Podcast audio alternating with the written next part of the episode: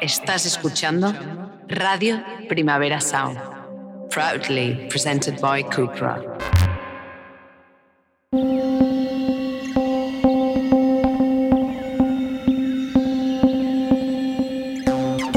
Discos to Resist es un podcast de Primavera Pro en colaboración con Radio Primavera Sound sobre la actualidad de la industria musical. En esta ocasión, la ex diseñadora y activista Roberto Piqueras dialoga con sus coetáneas Dominico y Paloma Suárez sobre si la unión de música y moda está perpetuando una romantización de las desigualdades sociales o si se ha convertido en el espacio para soñar utopías socialmente subversivas. Esta conversación forma parte de la edición anual de Primavera Pro 2021 y se celebró presencialmente en el espacio Baixadors Deu de Barcelona. Gracias por venir. Eh, yo hoy dirigiré la conversación, como bien ha presentado Aida. Pero, y bueno, gracias por la presentación, Aida. eh, básicamente, pues os doy paso, hacemos una breve presentación de un poco vuestra trayectoria, etcétera, un poco de bio, y luego entramos en profundidad con la conversación, ¿vale? Si quieres, Paloma. Hola, ¿qué tal? Buenas noches, bueno, buenas tardes todavía. Encantada de estar con ustedes y muchísimas gracias por la invitación. Mi nombre es Paloma Suárez y en primer lugar también felicitar a mi compañero Dominico, recién galardonado con un premio muy importante y que es un honor estar aquí contigo. Y, nada, estoy aquí encantadísima de compartir este ratito. Eh, como habrán notado en mi acento, soy canaria, vengo de la isla de La Palma, pero vivo en Madrid vine a estudiar diseño de moda con 18 añitos y ya pues me quedé allí. Eh, me seleccionaron para desfilar en Samsung Ego, que es la plataforma de jóvenes diseñadores de Mercedes-Benz Fashion Week. Y a raíz de ahí pues ya me empecé un poquito a desarrollar con la marca. Y um, la primera vez que tuve en contacto con el mundo de la música fue con las hermanas Chloe y Halle Bailey, que eran las teloneras de Beyoncé en el tour on the Run Tour eh, en América. Las vestí primero para los Beta Awards y después les hice todo el vestuario para la gira. Y a raíz de ahí pues ya empecé a tener mucha demanda en España, con muchas cantantes, pues Aitana, Lola Índigo, Ana Guerra y muchas. Y después también a nivel internacional tuvimos un showroom en Los Ángeles, que lo paramos por el tema del COVID. Y ahí vestimos pues a Normani, Tiffany Jan y varias internacionales. Y ahora vamos a Londres. Entonces, bueno, estamos trabajando un poquito así en el ámbito nacional e internacional, pero sobre todo muy enfocados en música. Gracias, Paloma. Nada, a ustedes. Eh, Dominico. Como si estuviéramos en casa, ¿eh? O sea. Sí, se escucha ok. Sí. Vale, eh, primero de todo, soy bastante tímido, entonces no sé cómo va a ir de fluido, no voy a ser paloma, lo confieso. Eh, ok, eh, soy alicantino, tengo 27 años, eh, vine a Barcelona a estudiar moda. Eh, desde pequeño tenía claro que, que la moda eh, quería que fuera mi modo de vida. Eh, desde que estaba estudiando tenía claro que quería tener algo, algo propio y cuando terminé mis estudios agrandé la colección de grado y ya la presenté a nivel uh, tanto nacional como internacional, me dieron la oportunidad. Eh, hemos ido peleando muchísimo, eh, presentando las colecciones primero de manera independiente hasta que alcanzamos eh, la plataforma Ego, que comparto con, con Paloma. Compartimos los tres, la verdad. Real. Y, y nada, eh, las redes sociales y, y, mucho trabajo y mucho esfuerzo. También un poco el vibe desde los inicios de la marca, que era eh, moda y espectáculo, pero a la vez uh, lujo desde la precariedad. Pero hacíamos lujo, acabados de alta costura, estábamos eh, en, entusiasmados con cualquier tema artesanal que pudiéramos eh, dar como la, la, vanguardia, el toque como fresco y moderno. También durante ese proceso eh, pude experimentar diferentes técnicas, profesiones, artesanías que, que han ido enriqueciendo eh, mi trabajo junto a muchos profesionales que han estado de la mano. Y la verdad es que las redes sociales y las cosas de la vida, de alguna manera, pues eh, estás con eh, una marca con 1800 seguidores y desfilando en Alicante y te escriben eh, para vestir a Lady Gaga y bueno, reúnes a todos tus amigos maricas para eh, ver si realmente eh, te están contactando realmente quién, quién crees que es, ¿no?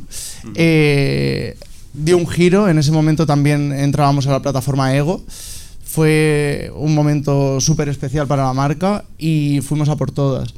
La verdad es que durante el camino ganamos la plataforma Ego, pasamos a la, a la presencial como eh, consagrados con 24 años. Eh, al, mismo tiempo que hacíamos colecciones para, para Ego, estábamos eh, haciendo la gira de Rosalía o Aitana, entre otras. la verdad es que ah, no concibo mi marca sin el mundo del espectáculo y la música, porque de alguna manera estaba destinado a ello, ¿no? Y nuestro mayor hándicap, o lo que nos ha llevado hasta ahora, ¿no? Hasta el paso que dimos hace un año fue llevarlo también a nivel comercial, a nivel a la calle, y, bueno, estamos en ello. Me, Sí, me encanta escucharos y también sentirme reconocida ¿no? en esos inicios del ego y esta consolidación ¿no? desde las plataformas.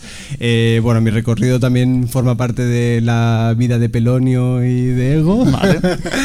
y, justamente, bueno, yo soy, también me hace ilusión hablar con vosotras en ese sentido porque al final me siento ya de otra generación, que tampoco soy tan mayor, pero formo parte de, de, bueno, sí que al final Ego abre una, una ventana ¿no? a otras posibilidades que no eran Madrid Fashion Week y la parte más oficial, que de alguna forma pues era un poquito más aburrido de ver, vamos a decirlo así, y, que siga todavía en marcha, ¿no? Entonces sí que es verdad que el tema del hilo de la vinculación con la música también tuvo su, relevancia dentro de mi trayectoria, eh, hice colaboración con Kof Kof, un grupo valenciano super underground que también hicieron partícipe de la segunda o la tercera desfilada con Ego.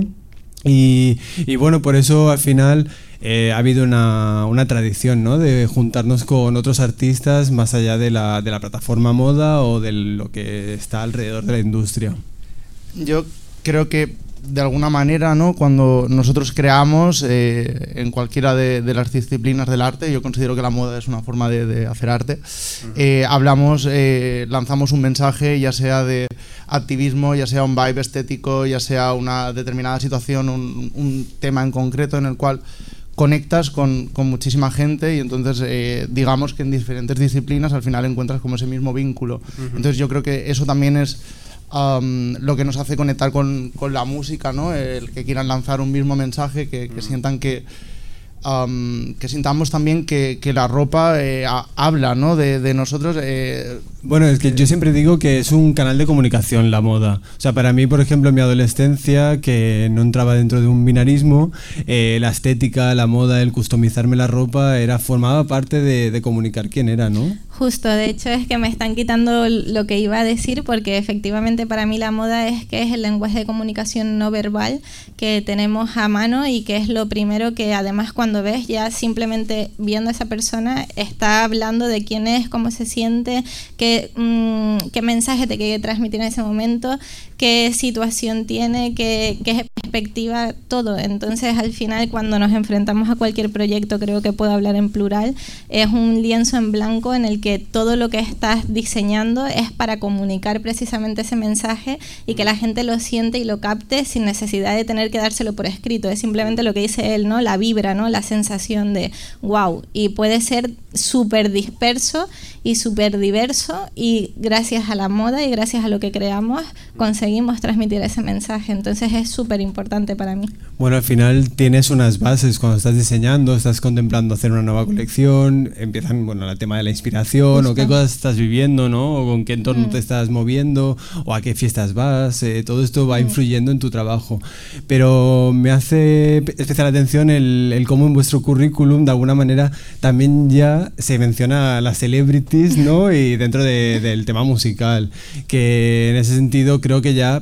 También hacen un poco este juego de reinterpretar ¿no? las mismas colecciones que hemos presentado o, habéis presentado. Sí, a mí me pasó algo súper igual a lo de Domingo. Eh, de hecho, claro, yo no tenía a mis colegas maricas para preguntarle, estaba sola en mi casa y de repente recibo un email, era un miércoles a las 5 de la tarde, que además siempre cuento la misma anécdota, miércoles a las 5 de la tarde recibo un email de una supuesta persona que era la asistente de la estilista de Beyoncé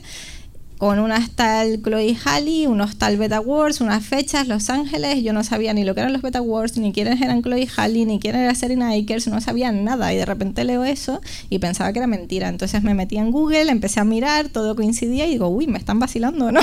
y digo, bueno, lo que más puedo perder es que me roben la ropa en Los Ángeles, pero no tenía dinero ni para hacer el envío. Mm. Además lo necesitaban el viernes en Los Ángeles, miércoles en Madrid, era como imposible y me petó la cabeza en ese momento. Al mm. final que conseguí que hablando por email, no, nosotros te lo pagamos, este es el código que tienes que dar en FedEx, no sé qué tal, lo mm. envié, se lo pusieron y ahí fue el cambio radical. Pero vamos, que he pasado por la situación, yo sola en mi casa con mis padres al teléfono, oye, eh, me está pasando esto, ¿qué hago? Me, suena mucho eh, la historia, además eh, relacionado también con Estados Unidos, que a mí me pasó con Kanye West, ¿no? También de un paquete en 2007 cuando estaba haciendo toda la colaboración con Daft Punk y era como, ah, sí, que me han dado ropa a Nueva York, pero era como, aquí tampoco nadie en mi entorno conocía quién era ni nada, ¿no? Y, luego salir en la revista y verlo y tener la repercusión que tiene. Pero claro, ahora también redes sociales como que ha abierto esta ventana a la forma de internacionalizar, ¿no? Marcas eh, que a lo mejor aquí de base cuesta más, ¿no? Desde la cultura de moda que hay en, el, en, la península. Sí, justo ahora creo que todo es mucho más global y efectivamente, o sea, yo cuando vestía a estas niñas es que en España casi nadie las conocía. Ahora sí que se han ido haciendo como más conocidas, de hecho una está haciendo lo de la sirenita, la otra se ha sacado como independiente y ahora lo están petando, pero en aquel momento no eran tan, tan, tan conocidas como son ahora. Y como, bueno, volviendo un poco a la pregunta previa de a nivel de la influencia, ¿no? ¿Cómo, cómo estas celebrities o parte de trayectorias musicales, ¿no? ¿Cómo también influye en esta colaboración en base a eso, lo que tú has ideado como una marca o como un, una colección, eh, ¿cómo ayuda luego a transmitir estos mensajes que van más allá de tu control, ¿no? Que, que se complementan, por así decirlo. ¿Cómo, cómo lo veis esto?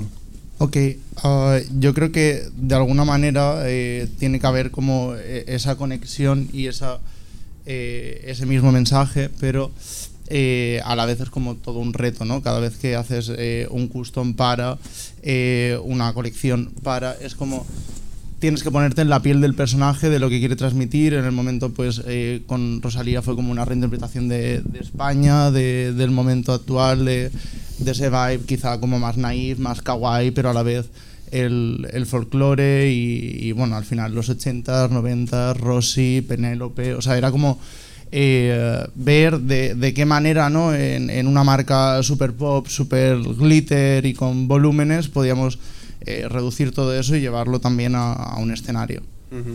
Por tu parte, Paloma. Justo a mí eh, me ha pasado, por ejemplo, tengo como perfiles diferentes de, de artistas que en este caso, como bien dice él, pues él, mm, Rosalía, a mí por ejemplo me ha tocado Ana Guerra o me ha tocado la Sud California, que son perfiles además muy distintas las unas de las otras.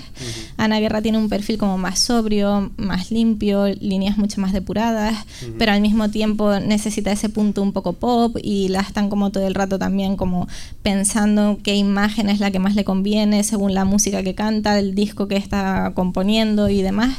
Entonces son retos porque efectivamente te dan pues unas líneas de un poco lo que quieren comunicar, lo que quieren transmitir, pero tienes que adaptarlo también a la filosofía de la marca.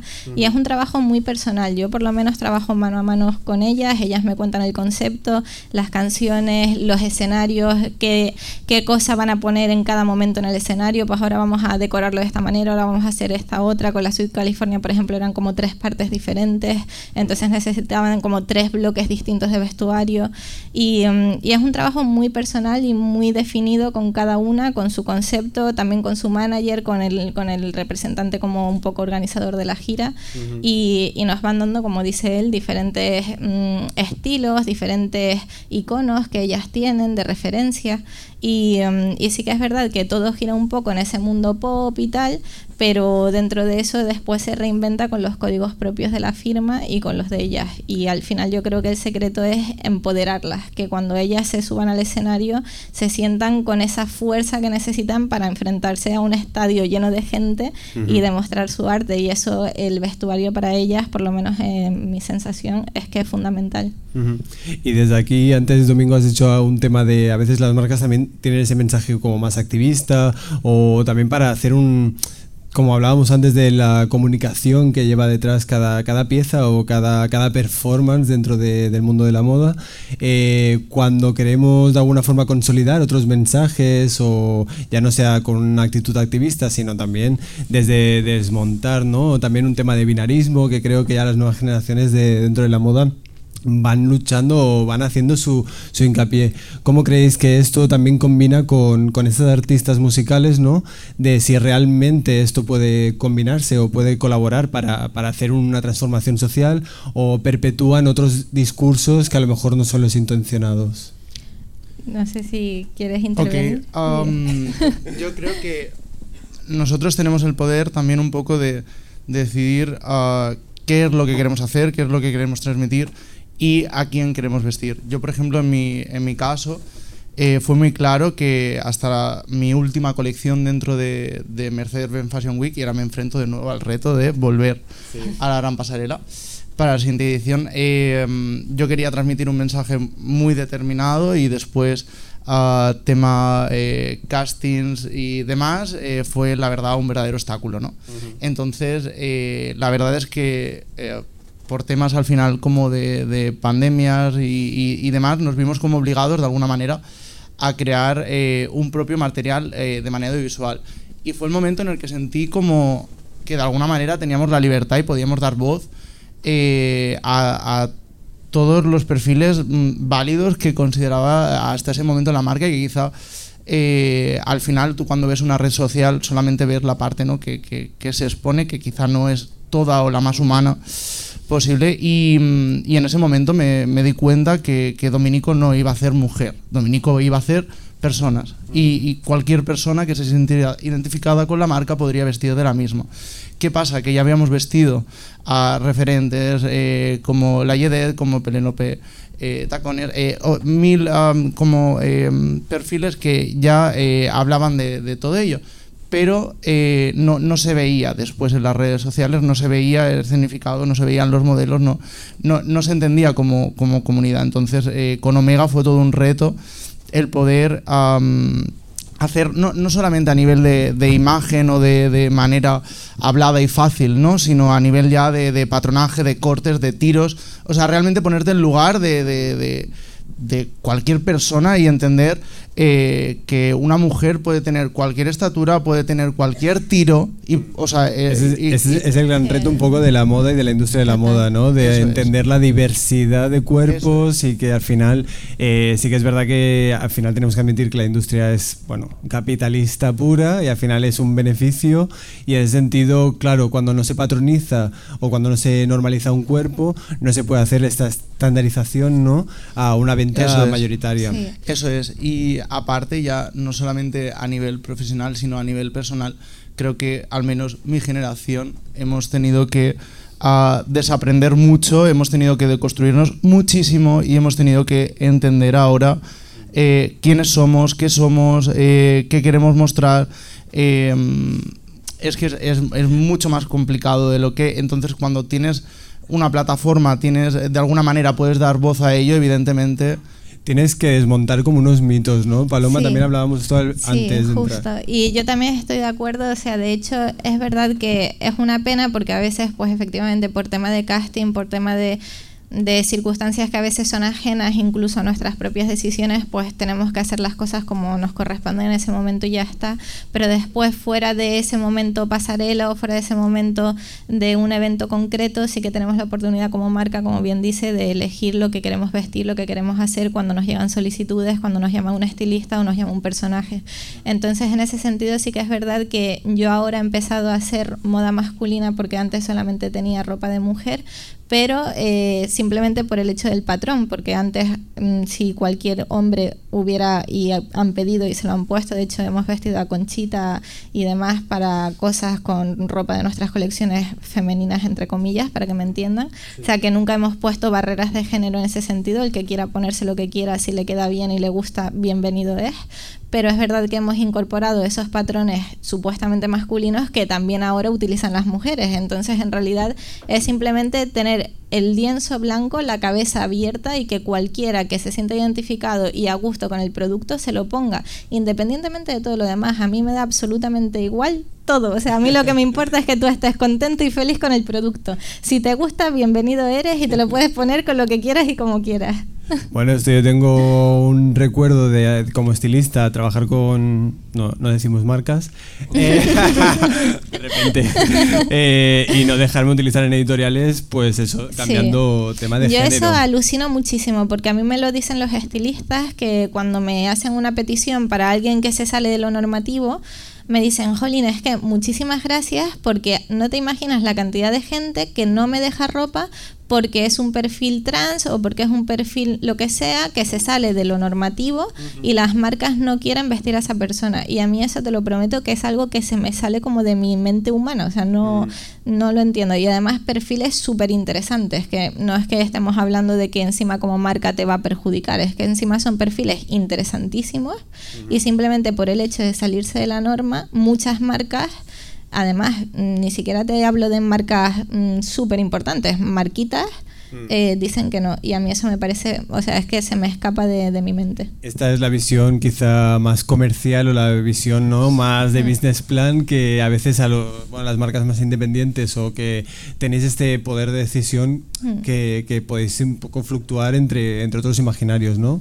Domingo, no sé si... Am, yo es que creo que todo parte como de, de la educación ¿no? que, que nos da nuestra familia, que después nosotros cogemos lo que queremos ¿no? y lo trasladamos ¿no? a nuestra vida, a nuestra marca, a nuestro pro- producto. Yo no lo llamaría ni producto, o sea, quiero decir, eh, más, más allá de todo eso, eh, sea eh, un personaje más importante o menos importante, es más allá de todo eso que, que se sienta representado. O sea, quiero decir que de alguna manera esté como eh, a gusto con las, con las piezas.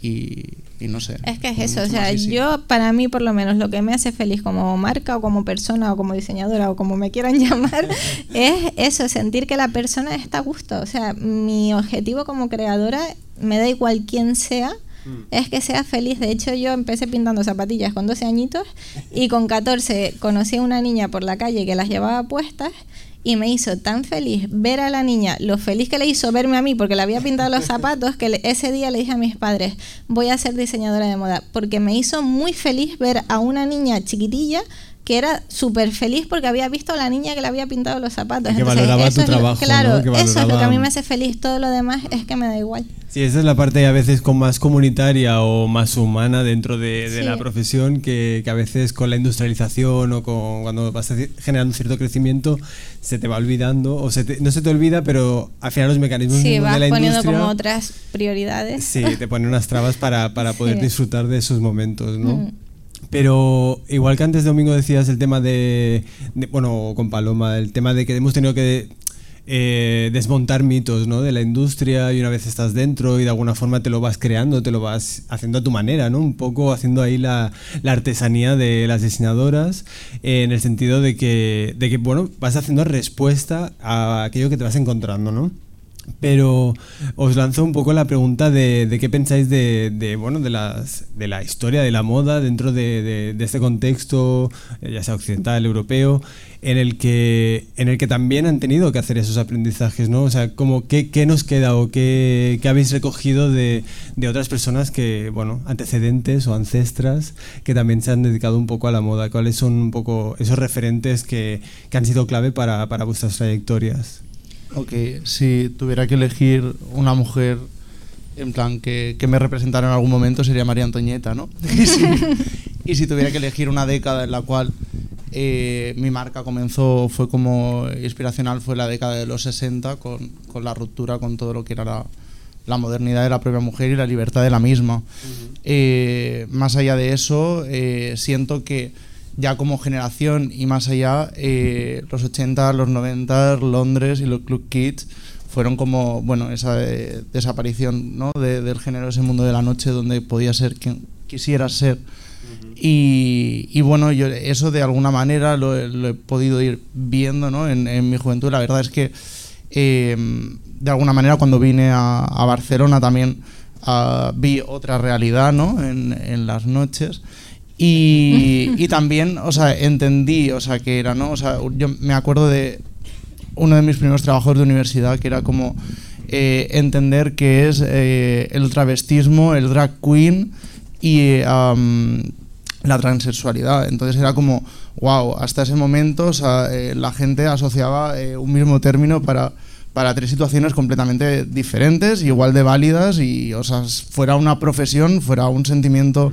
¿no? Eh, ocasional o fuera una eh, bueno que todo convive de, que todo convive claro ¿no? entonces, sí, sí, entonces es como eh, empezando por ahí o sea ya ya vi que había otra realidad conforme hemos ido creciendo yo siento que, que como te comentaba eh, mi situación personal con eh, amigues conocidos en plan hemos llegado un poco tarde en plan a, a, a poder expresarnos a poder ser quien somos entonces es como no sé, o sea, creo que, es como una tarea como mucho más difícil que eso, pero que ahora está yendo en, como en un camino súper guay y mm, también más allá de eso es que suena horrible, pero eh, hace dos días eh, me dieron el, premio de WON, de Ness, el jurado era Edward Ainful, eh, director de Vogue UK, y, y, él, o sea, eh, cuando llegó a las oficinas, uno de los jefes de seguridad eh, le hizo que entrara por el muelle de carga porque mm, él, o sea, no pensaban que iba a estar dirigiendo o sea, una... O sea, es que era como... Hay mil situaciones que son absurdas eh, y hay que ser conscientes de dónde estamos, que, que también en realidad eh, pienso que, que somos privilegiados y que vivimos como nuestras burbujas y después vemos todo lo horrible que pasa a nuestro alrededor, ¿no? Y dentro de nuestra pequeña plataforma, mundo y, y sociedad, pues ir cambiando un poco a, a, mejor, ir viendo cómo, de qué manera podemos mejorar, podemos respetar y podemos avanzar, ¿no? Y, y en ese sentido la sí. moda es, es algo como muy guay porque ayuda un poco a que te sientas libre, ¿no? Bueno, te ayuda a generar también un aprendizaje. En tu caso, Paloma, Total. ¿qué sería? Pues esto? mira, eh, un poco con las referencias, y es verdad que eh, me encanta lo que viene siendo la historia de la moda, porque es verdad que te vas dando cuenta cómo a través de la moda, que por eso me, me apasiona tanto, se ha podido ir cambiando todos esos códigos de, de, la sociedad, que es que mm, de verdad a mí me, me, molesta muchísimo cuando se dice que la moda es algo superficial porque es todo lo contrario, es sociología pura. Entonces me fascina y me fascina estudiar y ver los cambios y cómo un montón de diseñadores con sus pequeñas acciones de de repente poner un pantalón o poner un smoking o de repente pues una falda a un hombre, o sea, cambiar códigos. Uh -huh cambiaba de repente una imagen de códigos sociales, de patrones establecidos además de forma como muy autoritaria y simplemente con un gesto la cabeza te explotaba, ¿no? Entonces a mí eso me, me, fascina y me parece que es lo más importante y, es la herramienta tan fuerte que tenemos nosotros en nuestras manos, ¿no? Entonces eh, a mí, por ejemplo, una tontería fue que cuando era chiquitilla, pues eso, con 12, 13 años me fui a Bristol a estudiar inglés un mes y me acuerdo de estar, yo digo guagua, ¿vale? En el autobús y, y, ver a una señora eh, a las 8 de la mañana maquillándose el ojo en tonos de arcoíris. Y claro, yo pues venía de Canarias, de mi pueblo, y veía a la mujer y yo flipando en plan de qué fantasía es esta y a la gente no le llamaba la atención, era normal y la gente con los pelos de colores, los maquillajes, no sé qué, a las 8 de la mañana para ir a trabajar. Y yo digo, uy, qué fantasía, esto es lo que yo quiero en mi vida. y entonces eh, eh, creo que gracias a viajar, a conocer muchas culturas, a estudiar, a ver referencias, a... Mm, a mí me encanta estudiarme como la biografía y lo que ha incitado a cada diseñador a hacer lo que hace y el por qué lo hace, ¿no? Lo, lo que hablabas antes de la, las vivencias de cada uno, de sus biografías, de cuando haces esto, qué sentimientos quieres expresar. Yo, por ejemplo, adoro a Alexander McQueen y me parece un genio y meterme como en su cabeza o Margiela o un montón de, de marcas como que son mucho más conceptuales y trascienden más allá de que un objeto sea bonito o no. Uh -huh. Y estudiar todo eso me parece fantástico y, y tienen todos unos mensajes súper fuertes. Bueno, uno de los desfiles de Gucci que era como de repente un quirófano de cirugía estética, en fin, hay mil cosas con la moda que hablan todo el rato de esto. Bueno, como hablábamos al principio, al final es un canal de comunicación más. El tema es que a veces sí que da pie a una interpretación y a veces se avanza, ¿no? A ciertos temas que aún en papel o desde la academia o desde lo más estricto en el sentido literario, eh, todavía no ha habido ni oportunidad de, de abrir ese, ese, melón o ese, ese libro, ¿no? Y la moda sí que tiene estas libertades o espacios, incluso desde la parte más cultural y de la calle, ¿no? También que a veces una cosa se va alimentando de la otra, ¿no? Que a veces vemos el resultado final desde una pasarela, un diseñador ya a lo mejor con, bueno, que ha marcado un antes y un después, que a lo mejor Yves Logan con el smoking o, o, toda esta imagen icónica, ¿no? Un imaginario que tenemos, pero seguro que ya en calle tenía que haber unos precedentes, ¿no? Y, y, al final el diseñador y la diseñadora hacen mucho este ejercicio, ¿no? De de vivir la calle, vivir la noche, vivir, la, vivir el, el entorno, es la, comunidad. Vibra, Es la vibra, de escoger todas esas sensaciones, todos los que estamos aquí dentro, ver esos códigos y reinterpretarlos y decir cómo vamos a transformar todo eso en la siguiente estética, esa vibra, ese sentimiento, qué es lo que, qué es lo que se cuece, ¿no? Yo siempre lo cuento que al final nos afecta a todo, la situación política, la situación social, lo que ha pasado con la pandemia, lo que no ha pasado, o sea, absolutamente todo lo que nos rodea son cosas que nos afectan en nuestros códigos a la hora de vestir y de expresarnos. Claro, incluso volviendo un poco al tema de las pasarelas, eh, las plataformas más oficiales y tal, eh, bueno, yo tengo el recuerdo que cuando decidí no hacer más ego, o cuando se... eh, justo fue que la prensa española dentro del mundo de la moda, y lo habréis vivido también, y justo lo que, el comentario que has hecho ahora del director de de Vogue UK, eh, al final aquí está muy asociado a la prensa rosa. Tenemos una prensa de moda especializada que está muy conectado a eso. Yo recuerdo ver un desfile mío comentado por, por Paloma Lago, que hace poco lo, ya, ya, hace poco lo comentaba en, en, otra charla. Exacto, pasa palabra, ¿no? Y claro, y ahí me di cuenta de, uff, creo que no estoy llegando a comunicar lo que quiero comunicar en el sitio donde lo quiero comunicar y tal, ¿no? Y para mí fue una oportunidad de salir y hacer como otro tipo de presentaciones, ya sea con galerías de arte o con espacios, eh, bueno, hacer más la performance, el happening, mm. e intenté como desvincularme de eso, ¿no?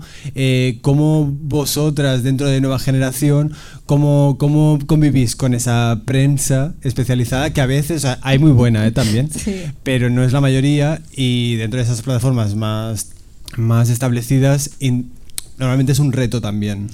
Eh, es complicado. Yo reconozco que, aunque suene pelotera lo que voy a decir, es, es verdad que ampliamente en el 90% de los casos siempre me he sentido muy querida, muy respaldada y, y siempre he sentido que la prensa se ha volcado en darme mi posición, mi nombre, mi reconocimiento. Es verdad que hubo un artículo concreto, no diré del medio, que, que, me tocó mucho la moral, pero muchísimo. De hecho, fíjate que yo nunca digo nada, o sea, yo me callo, respeto todas las opiniones, todas las cosas pero me, me, molestó simplemente por la simplicidad de, del hecho. ¿no? El caso es que fue además la colección del viaje, que fue mi segunda colección en la pasarela, y fue la primera colección en la que añadí el brillo la anterior iba toda pintada a mano, no tenía dinero ni para estampar, entonces era como más limpia, más pintada a mano, tal, no sé qué. A la gente le gustó mucho, pero yo sentía que no estaba dando todavía mi 100%, porque estaba construyendo, como decía él, yo quería hacer lujo desde la precariedad. Entonces, pues iba poco a poco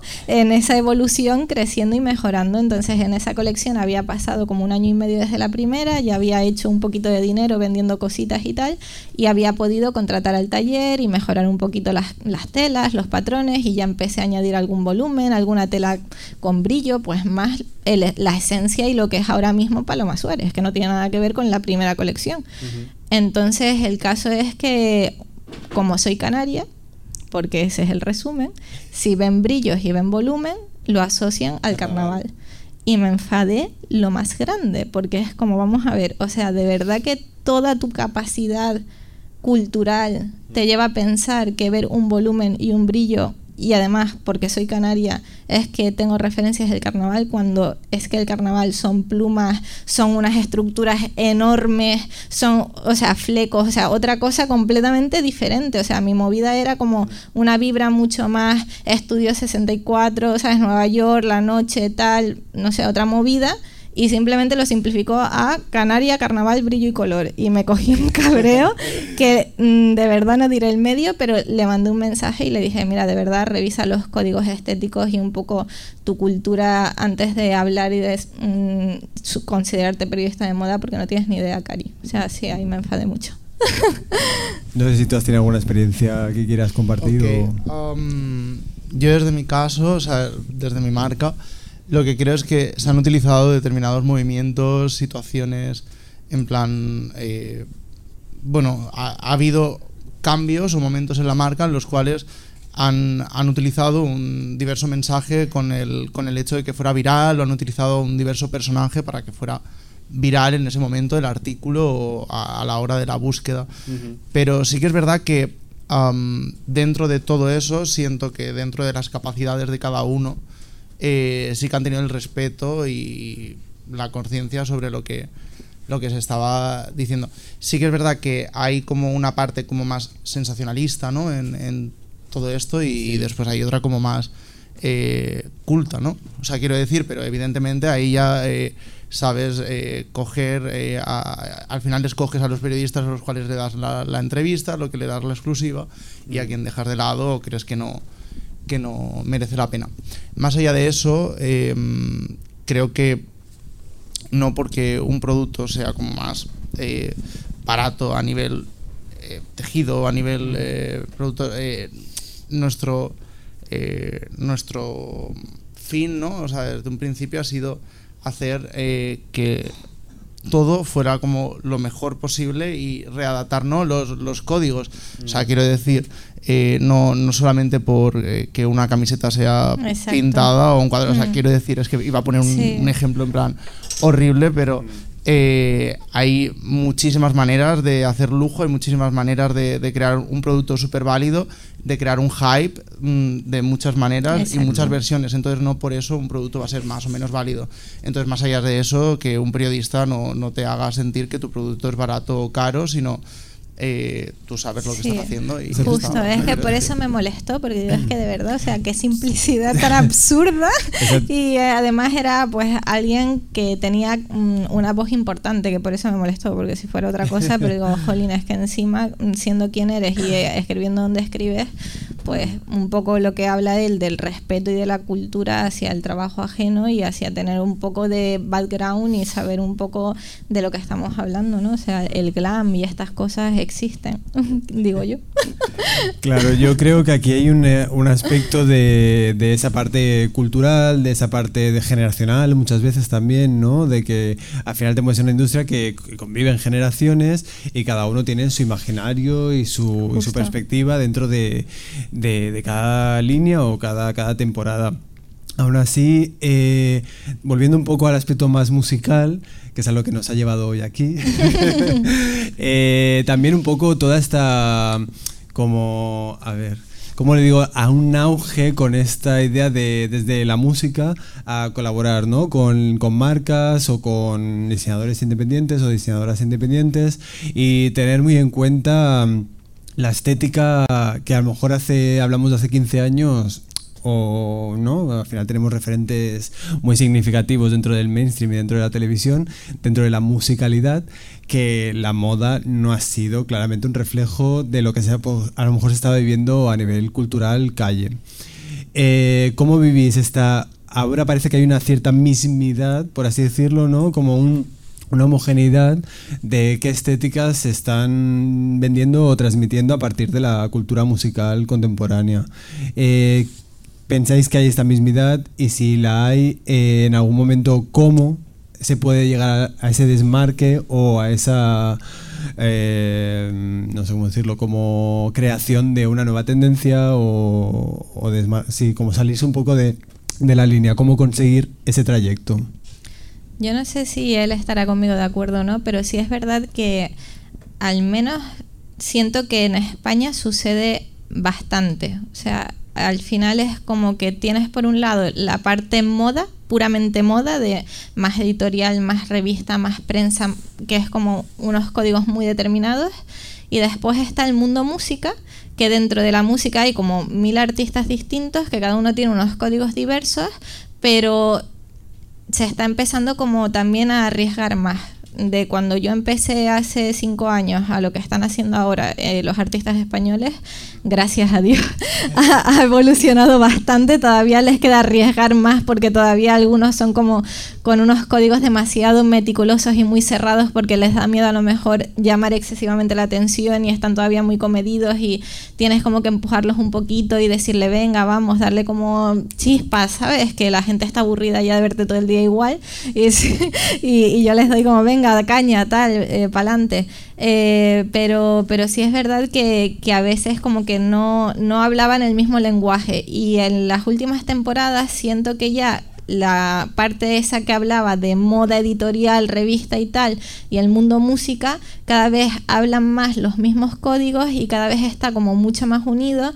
Las artistas, como ya se están atreviendo también mucho más, se están convirtiendo más en iconos, yo creo que sobre todo de jóvenes generaciones, que ven cómo sienten esa vibración a través de su música, de su estética y tal, y los tienen como referencia, y eso cada vez las vemos más en revistas, en portadas, en, en campañas y se ve como todo mucho más unido y la moda por fin empieza a ser un poco más amplia, porque antes era como que o hacías el sota caballo rey o jamás ibas a salir en una publicación X.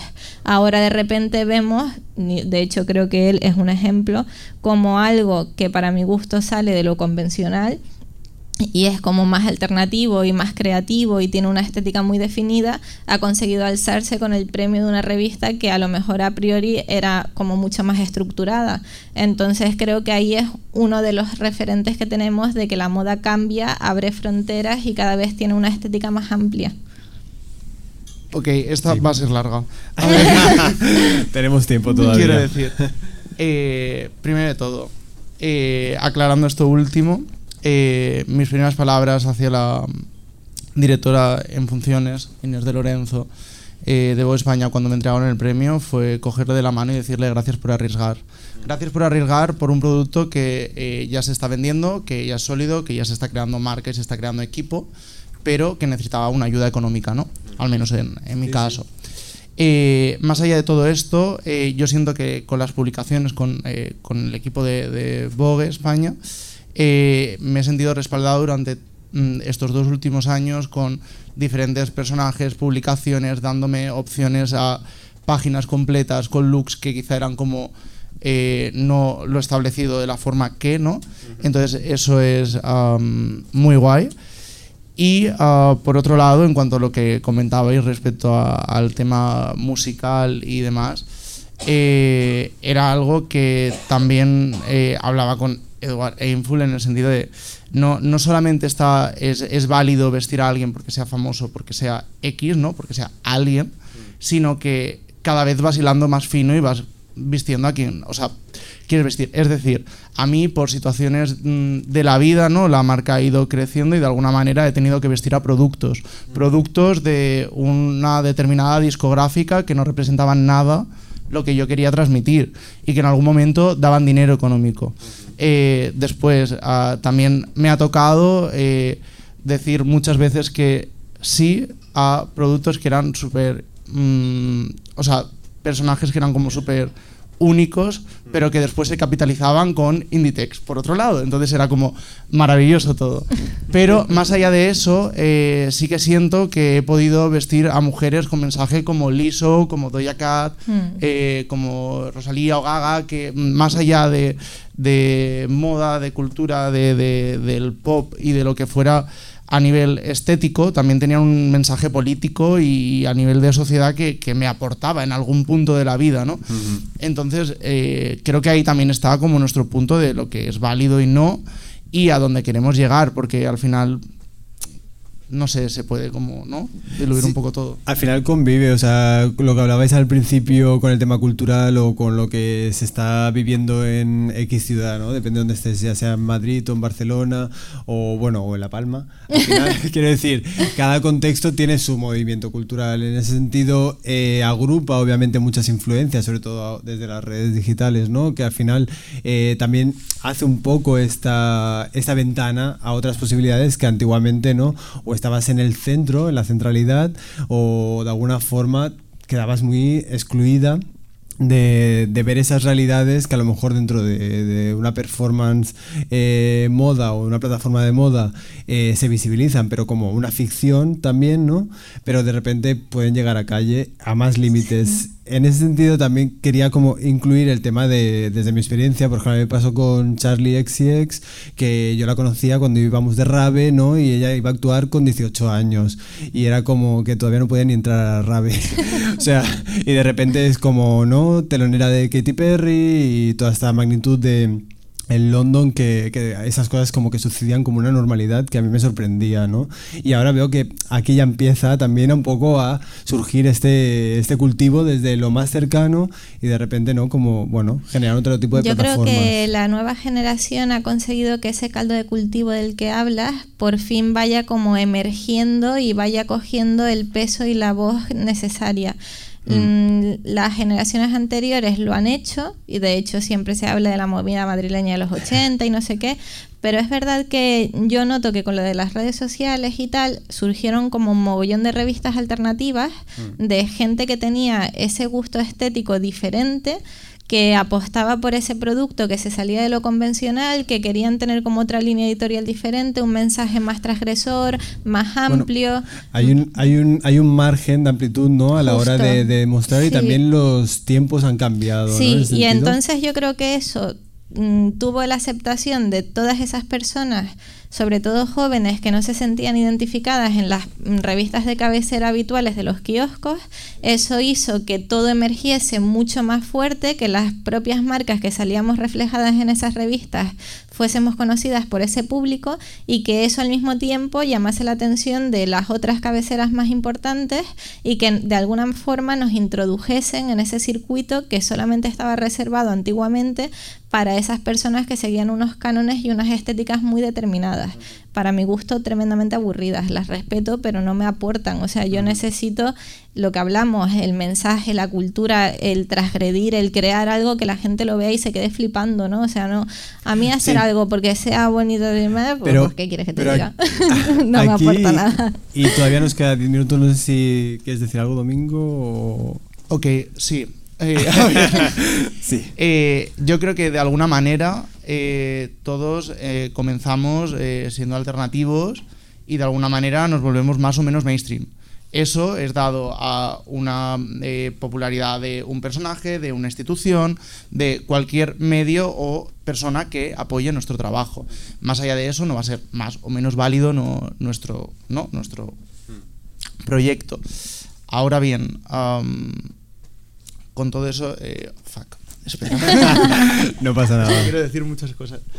Em, quiero decir, uh, como comentabas eh, con medios, pues como entendemos a nivel moda, como eh, ID que ya no la tenemos, pero tenemos Fucking, tenemos sí. eh, Bane, tenemos Neo 2, Justo. tenemos Fluid, tenemos. ¿no? Mm. Hay, hay, otras plataformas sí, más allá de. Sí. ¿No? O sea.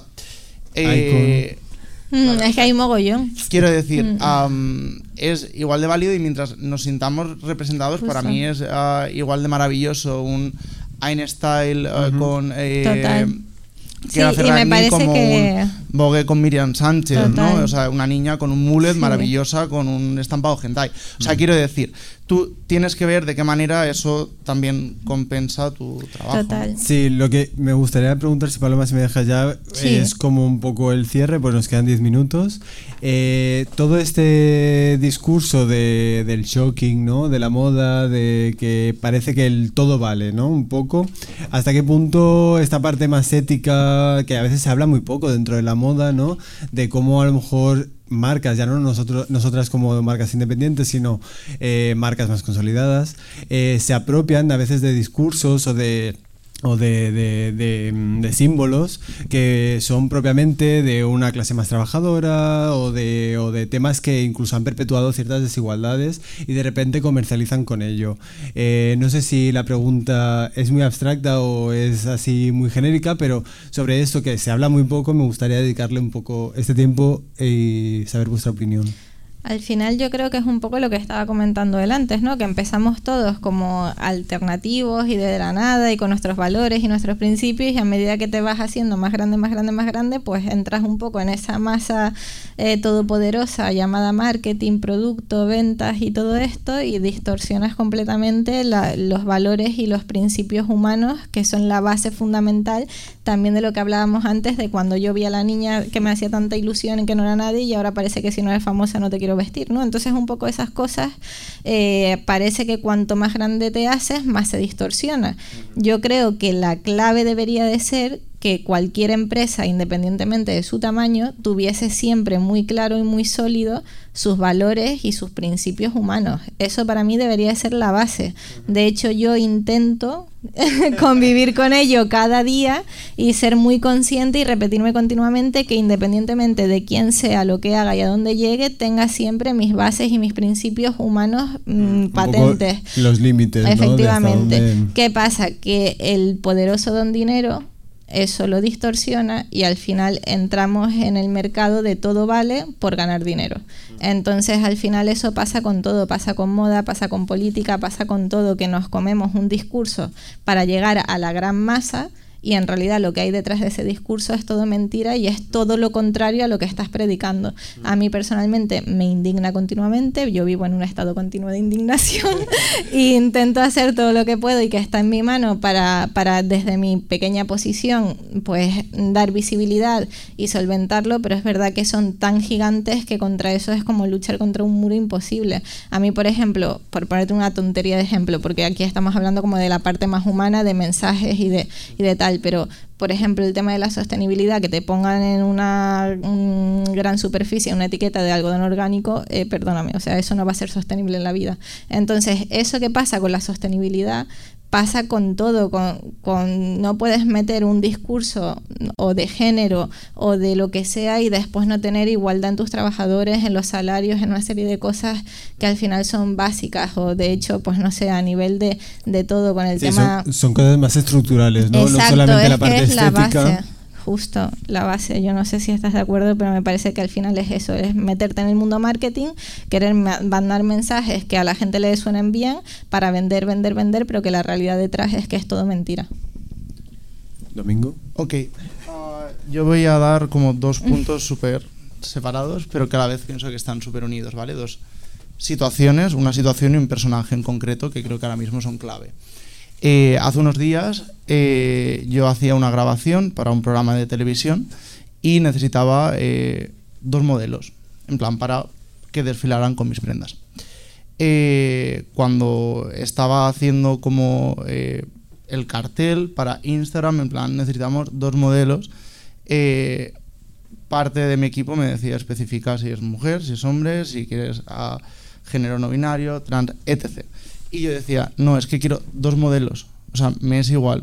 Voy a tener ese casting y va a ser maravilloso a quien tengamos. De hecho, eh, los perfiles que elegimos fue mm, una eh, mujer maravillosa trans y un hombre mm, súper deconstruido y que me parece maravilloso. Es decir, eh, cualquier perfil es válido y nosotros tenemos la opción de, de elegir. Lo que pasa que eh, tenemos que comernos ¿no? discursos como ahora viene la unión con el personaje. A mí me ha costado llegar a captar ¿no? la esencia o el mensaje de Samantha Hudson y a día de hoy la adoro. Eh, creo que es un personaje súper mm, importante y necesario ahora mismo. Y en una de las últimas entrevistas eh, ella decía que que bueno, que le dieran más trabajo a sus compañeras, o sea, que mm, ella no era la única, pero que estaban dándole voz a una única persona.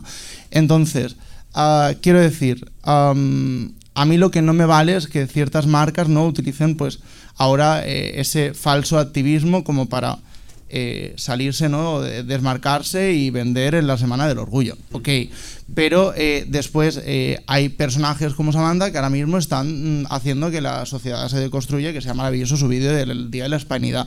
Quiero decir, estamos en, una era de cambio, mm. sí, mm. que de alguna manera eso se va a capitalizar o se va a hacer de alguna manera mejor o peor, pues bueno, estamos en ello, pero también hay perfiles con voz que están haciendo algo bien y ha conseguido que Televisión Española la meta en un programa como Masterchef eh, para... Sí, al final yo creo que ahí a nivel ya más personal es como, bueno, no responsabilizar solo esos iconos que aparecen, ¿no? Que son como muy cuentagotas y se, se deja toda la responsabilidad de ese discurso a una, persona, cuando es una cosa más genérica y una cosa que tiene que convivir más desde, desde calle y no desde tele.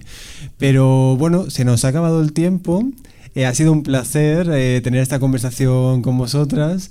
Eh, felicidades por el premio y un placer conocerte, Paloma. Muchas gracias. gracias, eh, si queréis despediros, hacer una última apunte para cerrar. Por mi parte, nada, que ha sido un placer estar con ustedes, que espero que hayan disfrutado este ratito. Se me hace corto porque estaría todo el día hablando de mil cosas y debatiendo sobre mil mm, opciones que tenemos y simplemente pues darles las gracias por haber contado conmigo y decirles lo que estábamos hablando, que yo creo que es el resumen, que todo se basa en tener una mente abierta, en que somos folios en blanco que cada día nos escribimos, que un día puedes escribirte de una manera y al día siguiente de otra, que no tenemos que tener miedo a romper códigos y que al final es verdad que por muy eh, pequeños que nos sintamos, siempre estamos rodeados de una gran masa y que ojalá que por muy grandes que nos hagamos, que espero que sigamos haciéndonos, no nos olvidemos de esas pequeñas secciones que nos hacen diferentes y nos hacen únicos. Gracias, Paloma. A ustedes. Ok, yo como aquí estamos en un contexto musical, ¿no? Digamos que... ¿Vas a cantar? eh, lo que, no, no. Yo también lo he pensado. Ya digo, ah, de repente Me se niego. lanza, ¿eh? A- Hasta luego, salgo de aquí. Nueva No, no, no. carrera. Eh, de alguna manera que, que la música os siga eh, inspirando, ayudando a que mm, se os evada un poco de la realidad, que, que nosotros sigamos aportando nuestro grano de arena y que también ah, todo aquello que hemos hablado es que al final eh, os expreséis como vosotros mismos, que os sintáis libres y que, que sintamos esa libertad y que realmente hagamos lo que nos dé la gana y que primavera nos, nos llame, ¿no? Para contar aquí nuestras historias de nuevo. Sí, al final es un poco eso, ¿no? Agradecer a toda la cultura musical también que ha influenciado a generaciones de moda y que al final será un combo que existirá y seguirá existiendo de por vida y que, pues eso, gracias Primavera por, por acogernos, Primavera Pro y gracias por haber venido y participar en este coloquio. Muchas gracias y a todas las participantes, bueno, a todas las personas que han venido a vernos, obviamente, en persona y por streaming. Eh, gracias y un abrazo. Muchas, Muchas gracias. gracias.